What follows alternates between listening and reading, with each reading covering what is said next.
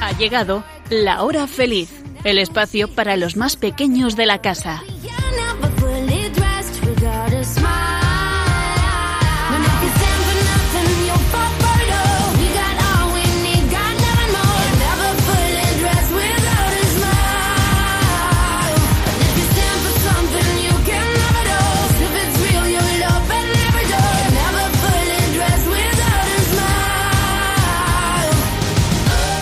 Buenas tardes a todos los amigos de la hora feliz. Ya estamos aquí de nuevo con todos vosotros y con muchas ganas de pasar una hora de lo más entretenida. Saludamos lo primero a nuestras cuatro magníficas colaboradoras. Muy buenas tardes, Nuria.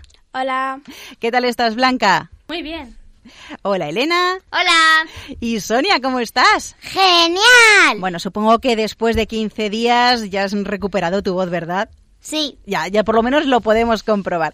Pues espero que todos nuestros amigos de la hora feliz estén bien y que hayan pasado 15 buenos días y hayáis hecho muchas cosas. Aprender cosas nuevas en el cole, o ir de excursión, o jugar con la familia y los amigos. Y bueno, espero que hayáis descubierto también cosas maravillosas. Porque, amiguitos, Siempre, siempre hay algo nuevo por descubrir en este mundo y siempre hay que estar con la mente abierta para saber más y más.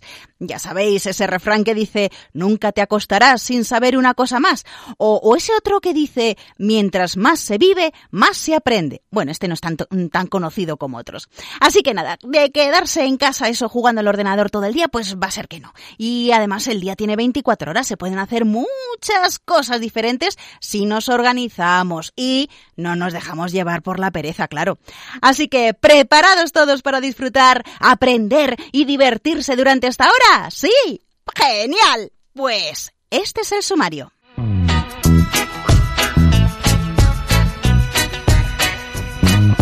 En el programa anterior hablamos de que octubre es el mes del rosario, pero hoy os contaremos que también es el mes misionero. ¿Sabéis por qué? Atentos. Además, hoy queremos hablar de algunos escritores de cuentos. Y contaremos algunos cuentos que ellos han escrito. Y cerraremos el programa con adivinanzas y chistes.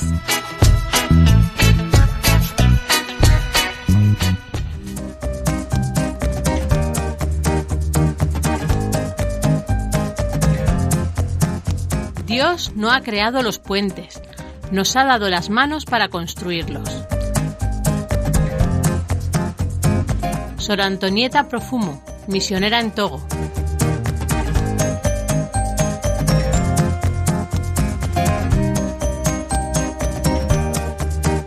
Como veis, la cita de hoy es de una misionera y es muy importante que sepáis que Dios nos creó para amarnos, pero también para que le ayudemos, para que seamos sus manos en la tierra y ayudemos a aquellos que lo están pasando mal, los más necesitados.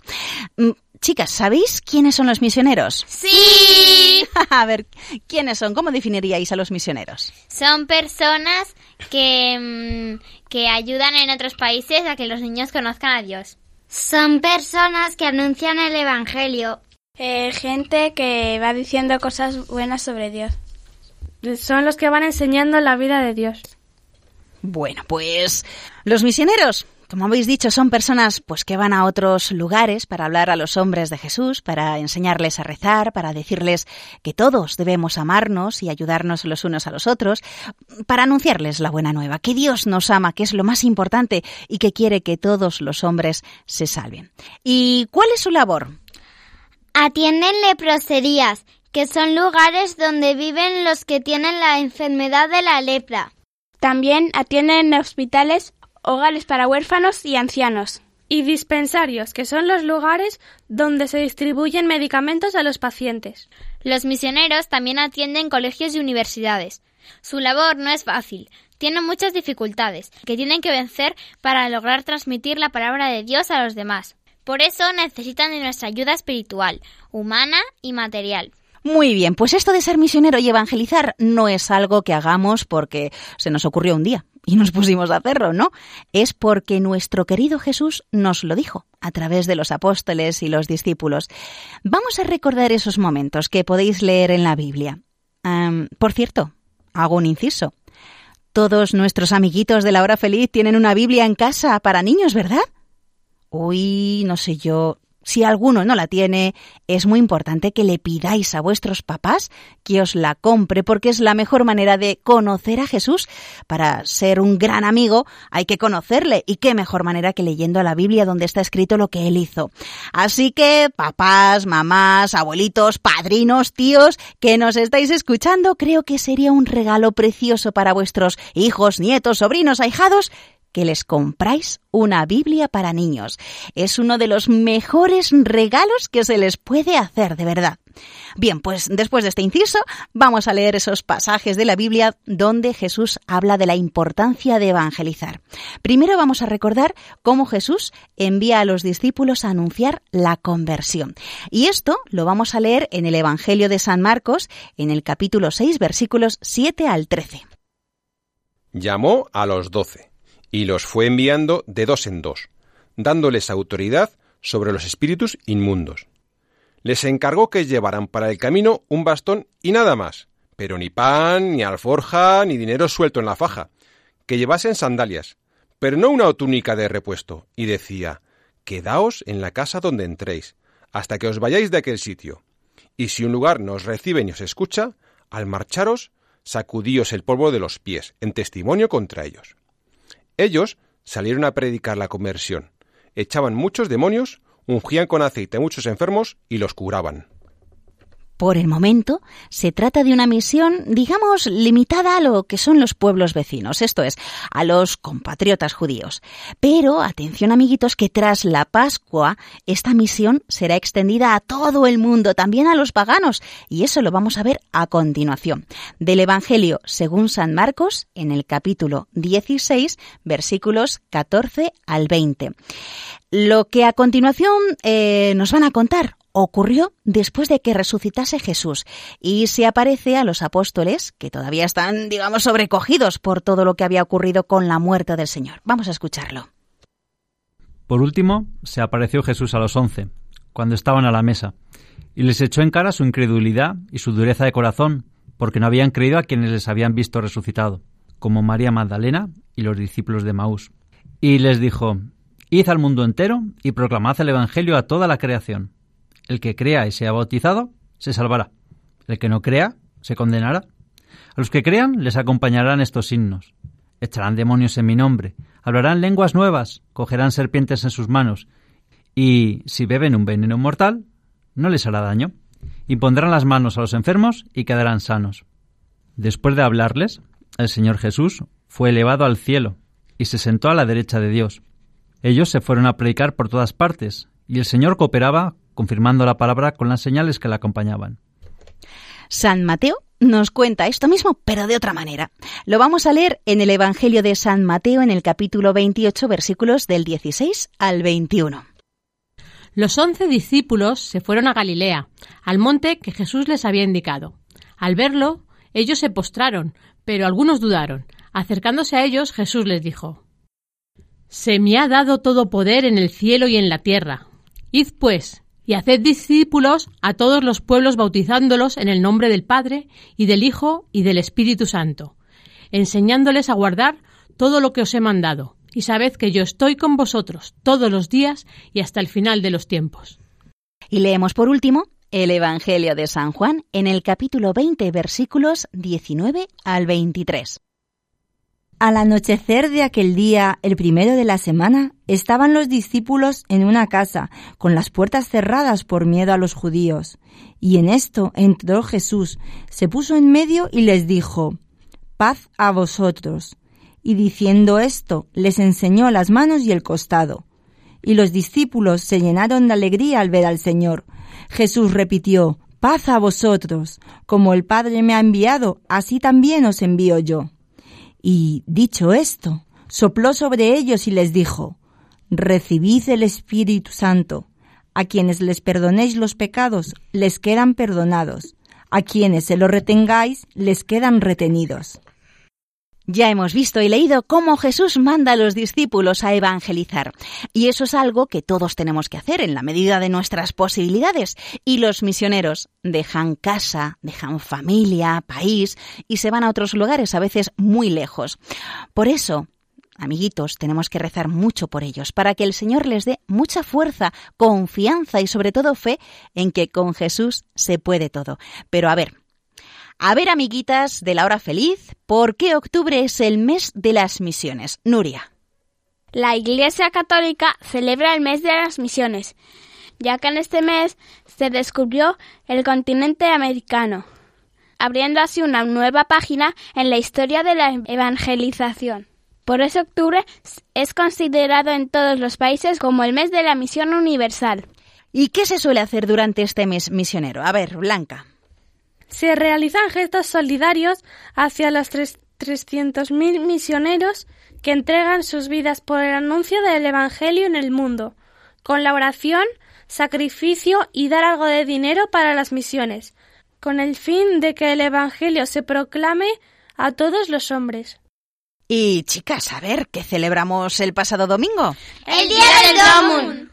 Eso es, el Domingo Mundial de las Misiones que se celebra el penúltimo domingo de octubre. El lema de este año es Cambia el mundo. Y el cambio que promueve el Domun nace del corazón donde ha entrado Dios. Porque desde un corazón que ama, se vence el egoísmo. Se deja de pensar solo en las necesidades de uno mismo y se comienza a pensar más en las necesidades de los otros. Mm, ¿Por qué se dedica este día a las misiones, Sonia? Se dedica un domingo a las misiones, porque todas las personas necesitamos de Dios para poder llegar al cielo.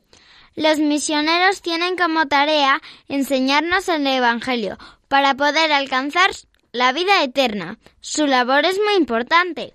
Y Elena, ¿quiénes son los santos patronos de las misiones en el mundo? Santa Teresita del Niño Jesús y San Francisco Javier. Lo curioso de Santa Teresita del Niño Jesús que es doctora de la Iglesia, es que nunca salió de su convento, pero nunca paró de rezar por las misiones. Celebramos su día el 1 de octubre. Y San Francisco Javier fue un gran apóstol de Cristo, que cumplió fielmente su mandato de ir y predicar el Evangelio a todas las gentes. Fue el primero en llegar a Asia para evangelizar a aquellas gentes. Su día lo celebramos el 3 de diciembre. Y en este mes de octubre, al ser el mes del Rosario, como vimos ya en el último programa, y mes misionero, pues muchas personas rezan el Santo Rosario y lo ofrecen por los misioneros y por la evangelización. Eh, ¿Sabíais que hay un rosario misionero? Sí, no. no. Mm, bueno, Yo pues lo tengo. Ahora veremos lo que es un rosario misionero, que es rezar el Santo Rosario, pero pidiendo a Dios a través de la Virgen María por las intenciones y necesidades del mundo. Es una oración mariana universal y misionera, que consiste en rezar los cinco misterios de cada día, teniendo presentes los cinco continentes, pensando en la situación concreta de cada continente desde el punto de vista de la evangelización y de la presencia cristiana. Rezar por los misioneros y misioneras, los agentes pastorales y por todos los que aún no conocen la buena nueva de la salvación eh, es lo que hacemos con este rosario misionero. Rezar por ellos para que se abran a la luz del Evangelio. Y el rosario misionero, amiguitos, tiene varios colores, por eso también a mí me encantaba de pequeña. ¿Cuáles son y qué significan? Ahora os lo contamos representan a cada uno de los cinco continentes y recuerdan al que reza la intención misional de cada decena. Vamos a contárselo a nuestros amiguitos de la hora feliz. La decena de color blanco es por la vieja Europa, para que sea capaz de recuperar la fuerza evangelizadora que ha dado lugar a tantas iglesias, que asuma su compromiso misionero y que sea de nuevo motor impulso del dinamismo misionero. La decena de color amarillo es por Asia, que rebosa de vida y de, y de juventud. Aquí pedimos para que la Virgen María vuelva sus ojos al continente más poblado del mundo, donde los católicos constituyen tan solo el 2% de la población y la Iglesia es perseguida y combatida. La decena de color verde es por África, probada por el sufrimiento, pero disponible al anuncio. La decena de color rojo es por América, promesa de nuevas fuerzas misioneras. Es el continente de la esperanza, donde se registra el más alto porcentaje de católicos, pero que sufre por la escasez de sacerdotes y poco compromiso de los laicos. Bueno, pues ya hemos visto que el rosario misionero tiene una decena de color blanco, una decena de color amarillo, una decena de color verde, otra de color rojo y hay una decena que es de color azul, que es por el continente de Oceanía, que espera una difusión más profunda del Evangelio con el fin de que sus numerosas razas puedan ser iluminadas y guiadas a la luz del Evangelio. Como veis, es un rosario misionero muy colorido y que es también muy importante porque cada color significa un continente. Así que cada vez que rezamos el Ave María nos acordamos de esos continentes. Pues después de saber lo importantes que son los misioneros, vamos a darles las gracias de una manera muy bonita, que es rezando una parte del Santo Rosario y encomendándoles en cada Ave María. Hoy vamos a rezar el segundo misterio glorioso, que es el de la ascensión del Señor a los cielos. ¿Por qué? Pues porque allí antes, eh, antes de que eh, el Señor se levase, les dio a los discípulos sus últimas instrucciones. Y allí les dijo que no se apartaran de Jerusalén hasta que fueran bautizados con el Espíritu Santo y así recibir la fuerza necesaria para evangelizar. Esto les dijo, y seréis mis testigos en Jerusalén, en toda Judea y Samaria, y hasta el confín de la tierra. Bueno, pues por eso vamos a rezar hoy, ya que estamos hablando de los misioneros, eh, vamos a rezar este segundo misterio glorioso, la ascensión del Señor a los cielos. Y como ya explicamos en el anterior programa, cada misterio del Rosario, además de estar compuesto por el Padre Nuestro, tiene diez Ave Marías y se termina con el Gloria. Vamos a comenzar rezando el Padre Nuestro todos juntos. ¿vale? Nosotros aquí, en la radio, pero, pero vosotros, nuestros queridos oyentes también, desde donde estéis escuchando, sea en casa, en el coche, o estéis dando un paseo y escuchando la radio mientras, ¿vale? Así que todos juntos vamos a rezar el Padre Nuestro. Padre nuestro que estás en el cielo, santificado sea tu nombre. Venga a nosotros tu reino. Hágase tu voluntad en la tierra como en el cielo.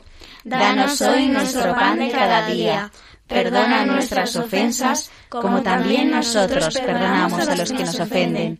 No nos dejes caer en la tentación y líbranos del mal. Amén. Y ahora diez Ave Marías. Cada una de vosotras, amiguitas, vais a pedir por una intención misionera y va a dirigir el rezo de esa Ave María, tal y como hicimos en el programa anterior. Por el continente europeo. Dios te salve María, llena eres de gracia. El Señor es contigo. Bendita tú eres entre todas las mujeres, y bendito es el fruto de tu vientre Jesús. Santa María, Madre de Dios, ruega por nosotros pecadores, ahora y en la hora de nuestra muerte. Amén. Por África. Dios te salve María, llena eres de gracia, el Señor es contigo. Bendita tú eres entre todas las mujeres, y bendito es el fruto de tu vientre Jesús. Santa María, Madre de Dios, ruega por nosotros pecadores, ahora y en la hora de nuestra muerte. Amén. Por América, Dios te salve María, llena eres de gracia, el Señor es contigo, bendita tú eres entre todas las mujeres, y bendito es el fruto de tu vientre Jesús. Santa María, Madre de Dios, ruega por nosotros pecadores, ahora y en la hora de nuestra muerte. Amén. Por Asia, Dios te salve María, llena eres de gracia, el Señor es contigo, bendita tú eres entre todas las mujeres, y bendito es el fruto de tu vientre Jesús. Santa María, Madre de Dios, ruega por nosotros pecadores, ahora y en la hora de nuestra muerte. Amén. Por Oceanía, Dios te salve María, llena eres de gracia, el Señor es contigo, Bendita tú eres entre todas las mujeres, y bendito es el fruto de tu vientre Jesús. Santa María, Madre de Dios, ruega por nosotros pecadores, ahora y en la hora de nuestra muerte. Amén. Por los misioneros. Dios te salve María, llena eres de gracia, el Señor es contigo. Bendita tú eres entre todas las mujeres, y bendito es el fruto de tu vientre Jesús. Santa María, Madre de Dios, ruega por nosotros pecadores, ahora y en la hora de nuestra muerte. Amén. Por todos los que están enfermos y ofrecen su dolor por los misioneros.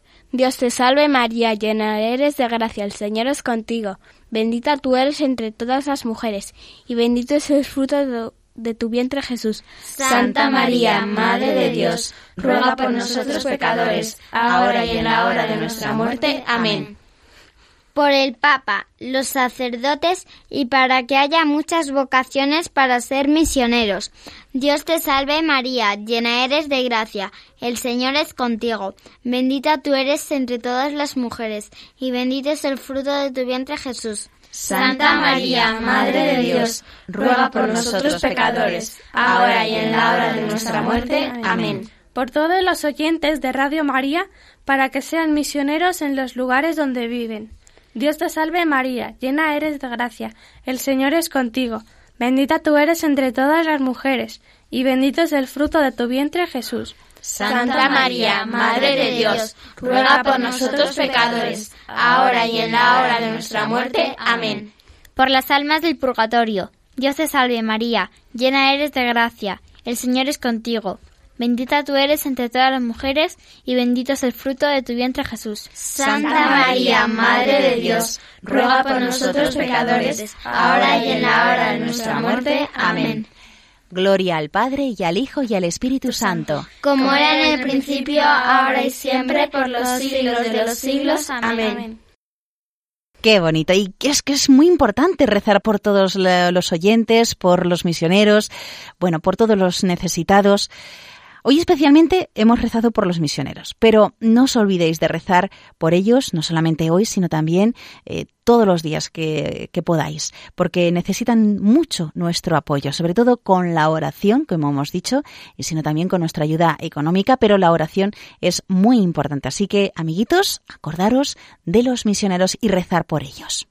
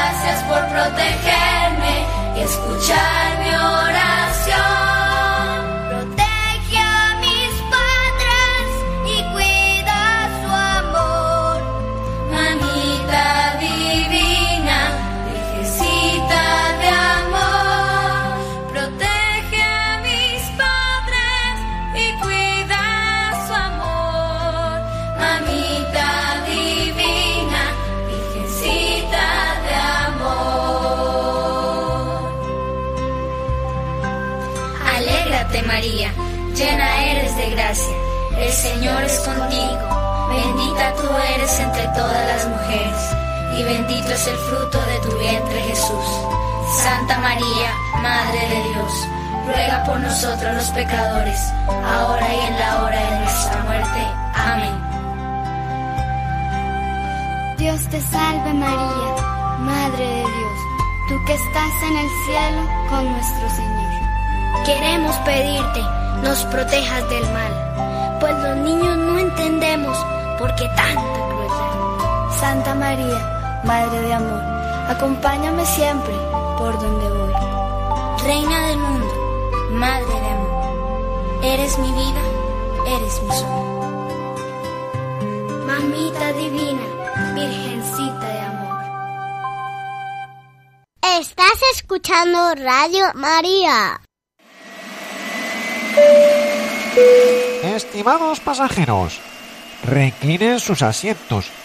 quítense los zapatos y desabrochen sus cinturones, porque estamos a punto de empezar nuestro vuelo a la tierra de la imaginación.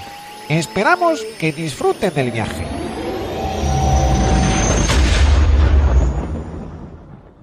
Pues hoy, amiguitos, queremos hablaros de algunos escritores de cuentos. Seguro que ya estáis pensando en Hans Christian Andersen, que escribió esos cuentos que os sabéis como El patito feo, La sirenita o La reina de las nieves, o también de esos escritores tan maravillosos como los hermanos Grimm, que nos transmitieron cuentos populares como Hansel y Gretel, El lobo y los siete cabritillos, Blancanieves y los siete enanitos, o Charles Perrault, que escribió La cenicienta, La bella durmiente, Pulgarcito y muchos cuentos más. También hay muchos otros escritores clásicos, pero aquí en este programa hoy os vamos a hablar de dos escritores y en el siguiente programa de otros dos. Y además os contaremos alguno de los cuentos que, que ellos han escrito.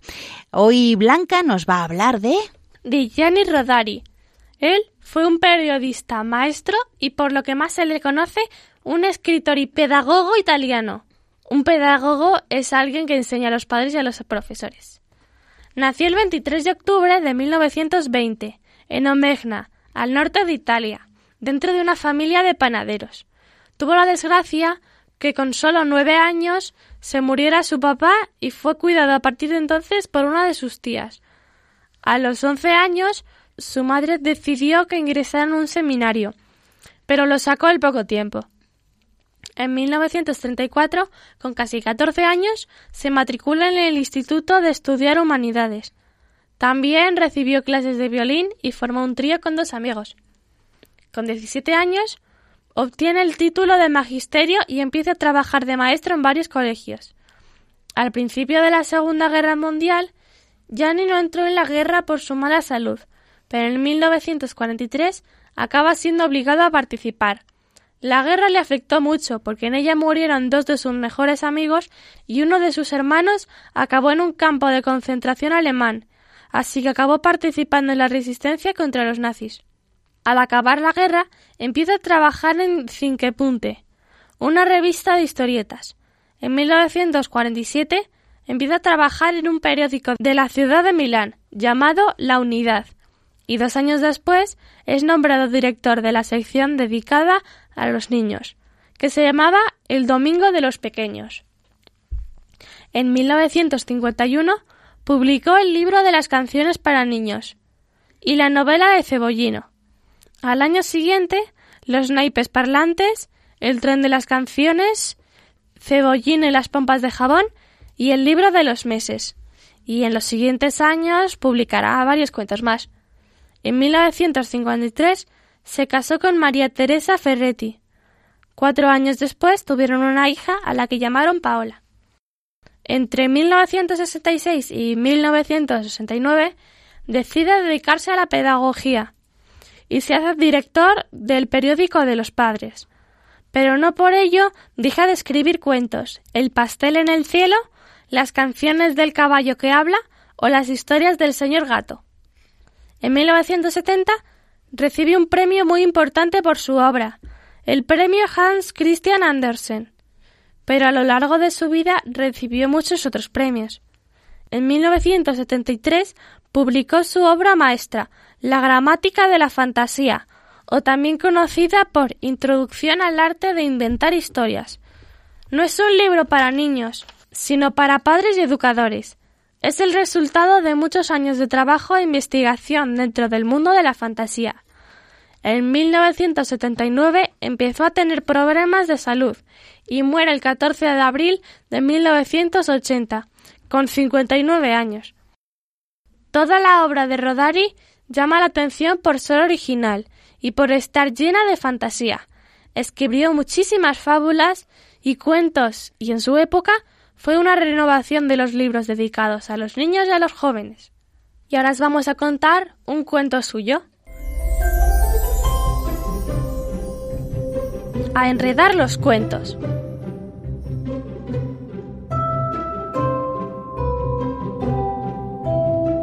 Érase una vez una niña que se llamaba Caperucita Amarilla. No, roja. Ah, sí, Caperucita Roja. Su mamá la llamó y le dijo, escucha, caperucita verde. Que no, roja. Ah, sí, roja. Ve a casa de tu tía Domiria a llevarle esta piel de patata. No, ve a casa de tu abuelita a llevarle este pastel. Bien, la niña se fue al bosque y se encontró con una jirafa. ¡Qué lío! Se encontró al lobo, no a una jirafa. Y el lobo le preguntó, ¿cuántas son seis por ocho? ¿Qué va? El lobo le preguntó, ¿a dónde vas? Ah, tienes razón. Y Caperucita Negra respondió, Era Caperucita roja, roja, roja. Sí, respondió, voy al mercado a comprar salsa de tomate. ¿Qué va? Voy a casa de la abuelita que está enferma, que no recuerdo el camino. Exacto. Y el caballo dijo, ¿Qué caballo? Era un lobo. Sí, seguro. Y dijo, toma el tranvía número 75, baja en la plaza de la catedral, tuerce a la derecha y encontrarás tres peldaños y una moneda en el suelo. Deja los tres peldaños, recoge la moneda y cómprate un chicle. Tú no sabes contar cuentos en absoluto, abuelo. Los enredas todos, pero no importa. ¿Me compras un chicle? Bueno, venga, toma la moneda. Y el abuelo siguió leyendo el periódico.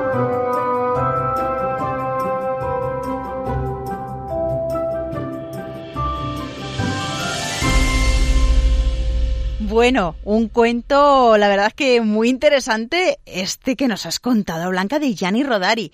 Y ahora vamos a conocer otro escritor de cuentos. Sonia, ¿de quién se trata? De Rafael Ordóñez. Rafael Ordóñez nació en Aguilar de Campos, que está en Valladolid, en 1964, pero con apenas seis meses se fue a vivir a Madrid. Estudió magisterio, aunque nunca ejerció como maestro. De hecho, trabaja como auxiliar administrativo. Ha participado en talleres de narración oral escénica y de creación literaria. Es uno de los fundadores en 1995 del grupo Cháchara Cuentacuentos.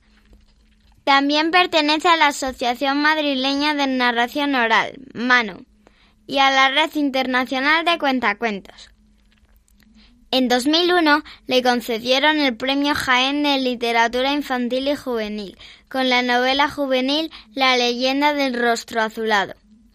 Desde entonces ha escrito muchos libros para niños de narrativa, poesía y teatro. Yo me los he leído casi todos y os voy a recomendar los, los siguientes. Los lunares de Renata, Cuentitis, El tesoro del dragón, La estrella viajera, un buen rato con cada plato, animales muy normales y canciones secretas para todas las letras. ¿Sabéis cómo le conocí?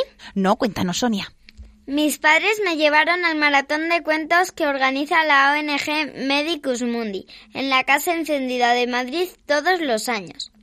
Rafael Ordóñez era uno de los cuentacuentos y me escogió para actuar en el segundo relato que hizo. Fue muy divertido. Todos los años que he ido al maratón de cuentos le he visto. Y también en la feria del libro. Ah, incluso en una biblioteca de la ciudad donde vivo, porque le gusta mucho contar cuentos en librerías y, y bibliotecas. Y para terminar, os voy a contar algo muy curioso.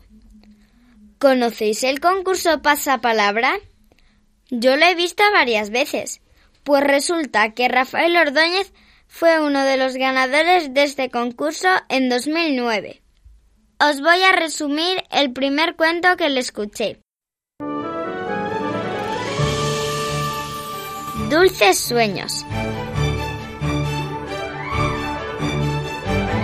El príncipe besó a la bella durmiente y la princesa se despertó.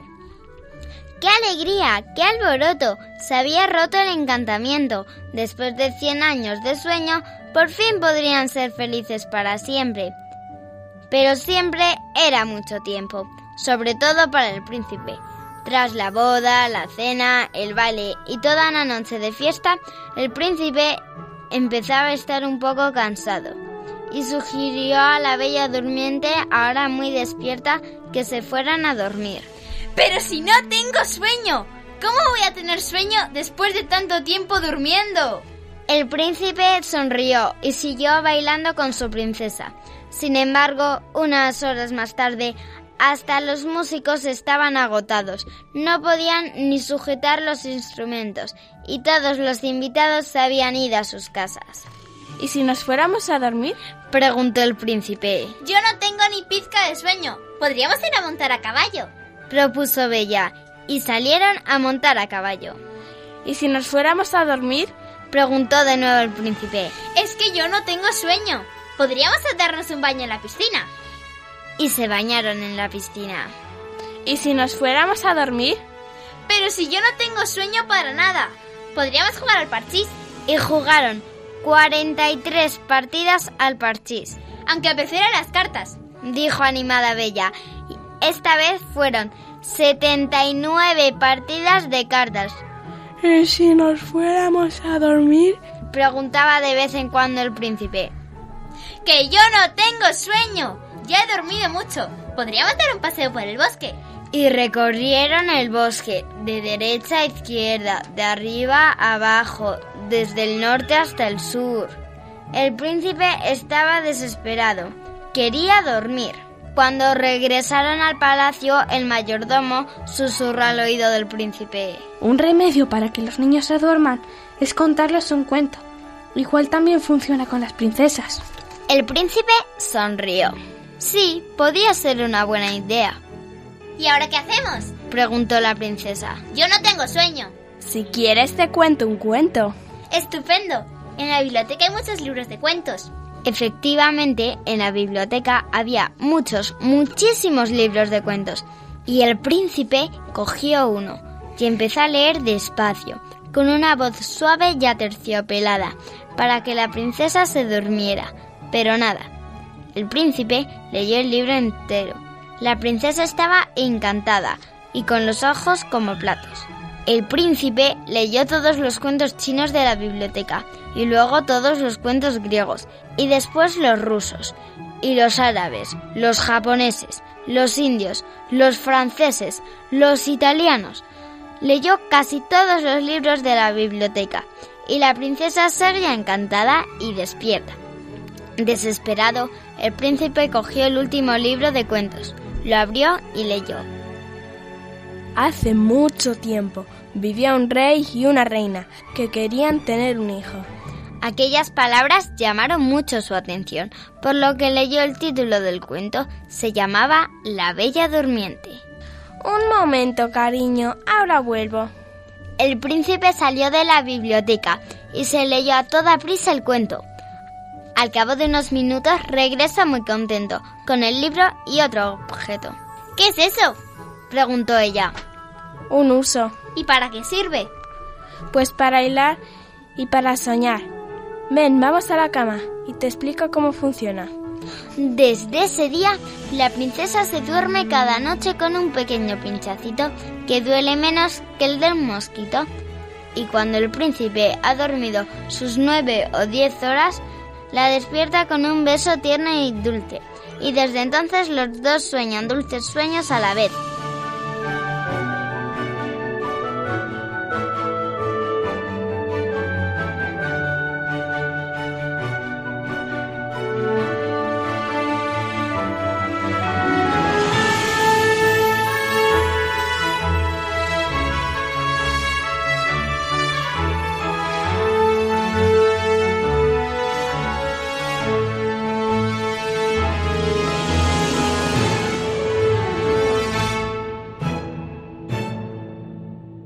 Bueno, qué cuentos más divertidos nos habéis contado Blanca y Sonia. Hay que ver. Bueno, pues muchísimas gracias. Y, y, ya en el siguiente programa, Elena y Nuria, ¿verdad? Nos hablaréis de otros escritores. Sí. y de otros cuentos también que hayan escrito, ¿a que sí? sí? Sí. Bueno, pues amiguitos, si queréis aquí en Radio María que contemos algún cuento que vosotros hayáis escrito, porque vosotros que sepáis que también podéis escribir cuentos y si los mandáis aquí a la hora feliz, pues lo podemos leer en antena. ¿Cómo podéis hacernos llegar esos cuentos? A ver. Por el email lahorafeliz2 arroba radiomaria.es. Y con la dirección postal, si nos escribís por carta, Radio María, programa La Hora Feliz 2, Paseo de los Lanceros número 2, primera planta, 28024 Madrid. Perfecto, pues ya sabéis que ahí nos podéis escribir y enviarnos vuestros cuentos y del cuento que nosotros vayamos a contar ese día en la radio, pues ese amiguito que lo ha enviado le vamos a dar un regalito. Así que animaros. ¿Por qué no cantamos otra canción?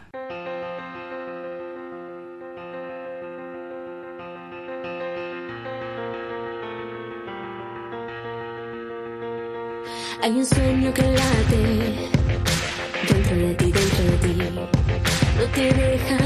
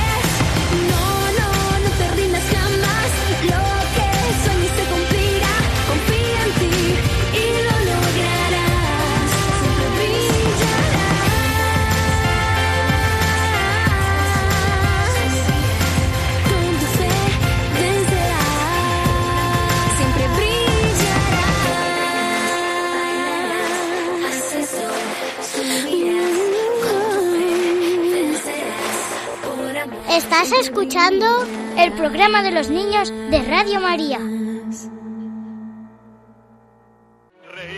no más hasta reventar. A mí reír me gusta descansar. Chistenanzas.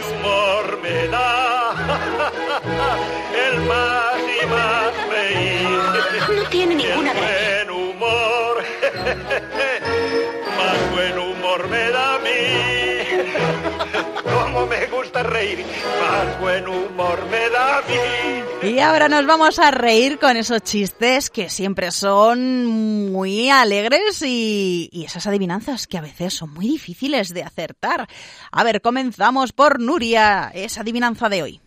Es una planta con una flor que gira y gira buscando el sol.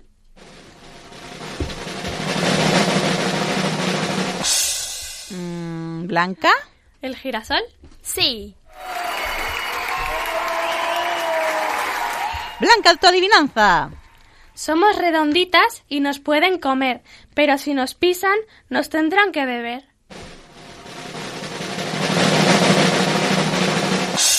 A ver qué puede ser, Elena. Las uvas. Sí. Elena, tu adivinanza. Desde el 1 hasta el 90 están en formación. Un bombo que bombardea y el que más tacha ganó.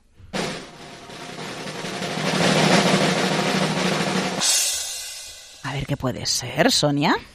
¿El cero? No. A ver. ¿Los puntos? No. Nuria. ¿El bingo? Sí. Muy bien, Sonia, tu adivinanza. El señor y la señora Pérez tienen cinco hijos. La mitad son niñas. ¿Cómo es posible?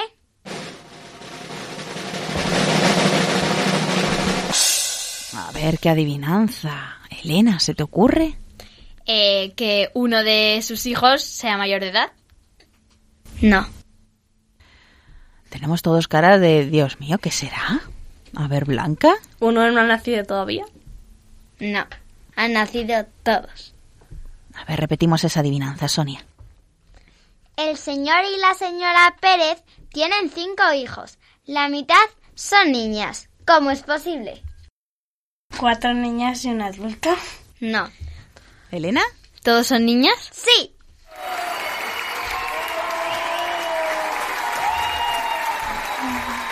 Bueno, bueno, bueno, hay que ver qué dificultad tenía esta. A ver, Elena, tu adivinanza.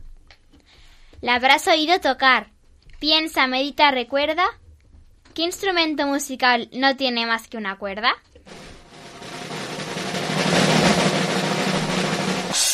¿Qué puede ser, Sonia? ¿El piano? No.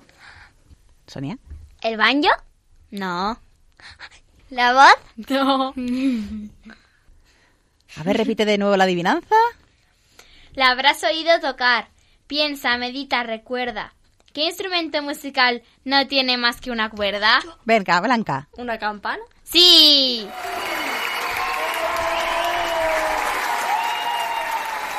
A ver, Blanca, tu adivinanza. Me pueden comer fría. Aunque estoy más buena calentita, mi piel es algo rara y todo el mundo me la quita. ¿Qué es?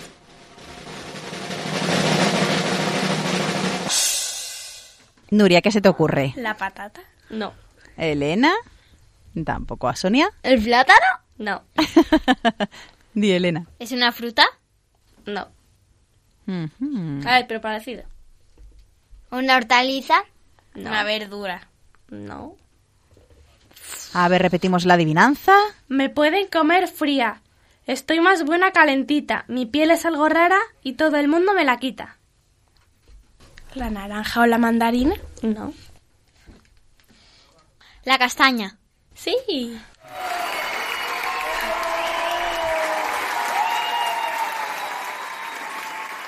Bueno, Nuria, vamos con tu adivinanza.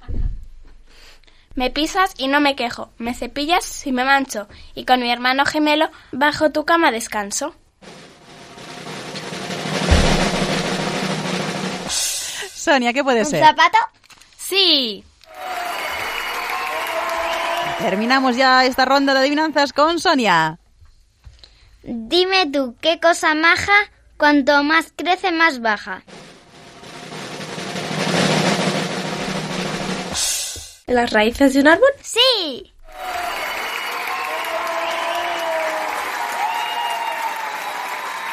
Pues después de estas adivinanzas, amiguitos, vamos a reírnos con los chistes que nos han traído. Y comenzamos con Elena. A ver ese chiste. En la prehistoria, un niño le pregunta a su padre, ¿qué hay que hacer para ser un cazador como tú? Ser muy valiente, muy fuerte y no tener miedo de ninguna bestia.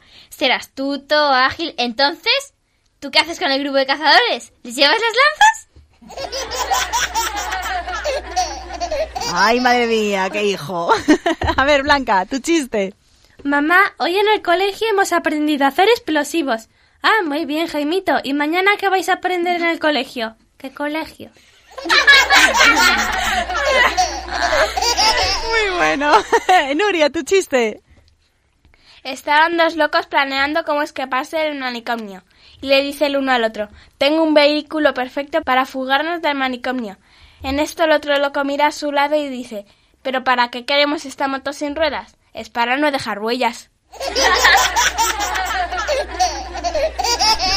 Sonia, tu chiste de hoy. Un tigre enfadado le dice a una serpiente, Cuidado, me acabas de dar una patada. Imposible, no tengo pies. Y se marcha encogiéndose de hombros. Tampoco tienen hombros, madre mía. Bueno, Elena, vamos con tu segundo chiste. Un loco le pregunta a otro loco que está leyendo la guía telefónica. ¿Qué? ¿Está bien el libro? No está mal, pero me parece que hay demasiados personajes. Blanca. Jaimito, me han dicho que eres muy rápido con las matemáticas. A ver, ¿cuánto es 47 por 126? 328. Pero si ni siquiera te has acercado. Ya, señorita, pero no me diga que no he sido rápido. Este Jaimito. Nuria. Dice la mamá de Jaimito, Jaimito, vete a comprar pegamento. No quiero. Jaimito, vete a comprar pegamento. No quiero. Jaimito, vete a comprar pegamento. No quiero. Jaimito, vete a comprar pegamento. No quiero. Jaimito, que te pego. ¿Cómo me vas a pegar si no tienes pegamento? Y terminamos con Sonia. En clase. Jaimito, dime el nombre de un líquido que nunca se congele. El agua caliente.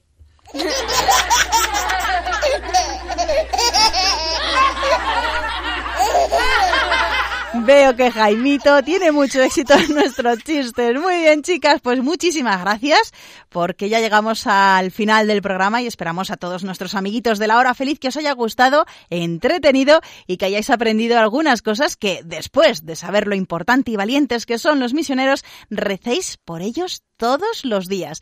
Y ahora vamos a terminar con el decálogo del niño misionero.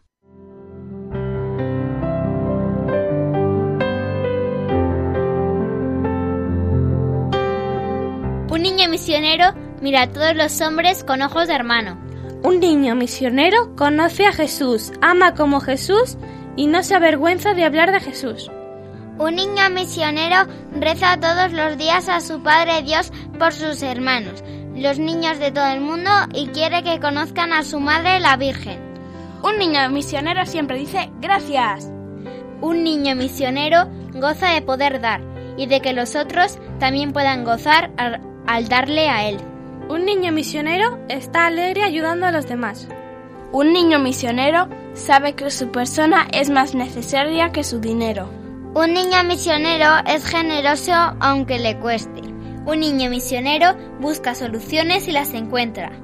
Un niño misionero siempre piensa en nosotros.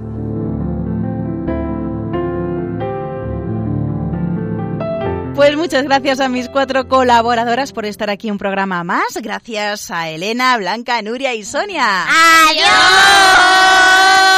Y recordar a nuestros amiguitos cómo se pueden poner en contacto con nosotros para enviarnos algún cuento y que lo leamos en antena. A ver. La hora feliz 2 arroba radiomaria.es. Y si lo quieren enviar por cartas. Radio María, programa La hora feliz 2, Paseo de Lanceros 2, primera planta, 28024, Madrid. Muy bien, y también os recordamos que si os ha gustado este programa y queréis volverlo a escuchar o se lo recomendáis a otras personas, lo podéis hacer donde? En el podcast de Radio María, que está en www.radiomaria.es y ahí buscáis La Hora Feliz Yolanda Gómez www.radiomaria.es. Ah, y no os olvidéis que de lunes a viernes de 6 a 7 de la tarde, una hora antes en Canarias, tenéis otros programas de la hora feliz especialmente dedicados a vosotros los niños. ¿Y vosotros sed buenos? Sí, sí se puede. Sí se puede. Un fuerte abrazo para todos y ser felices.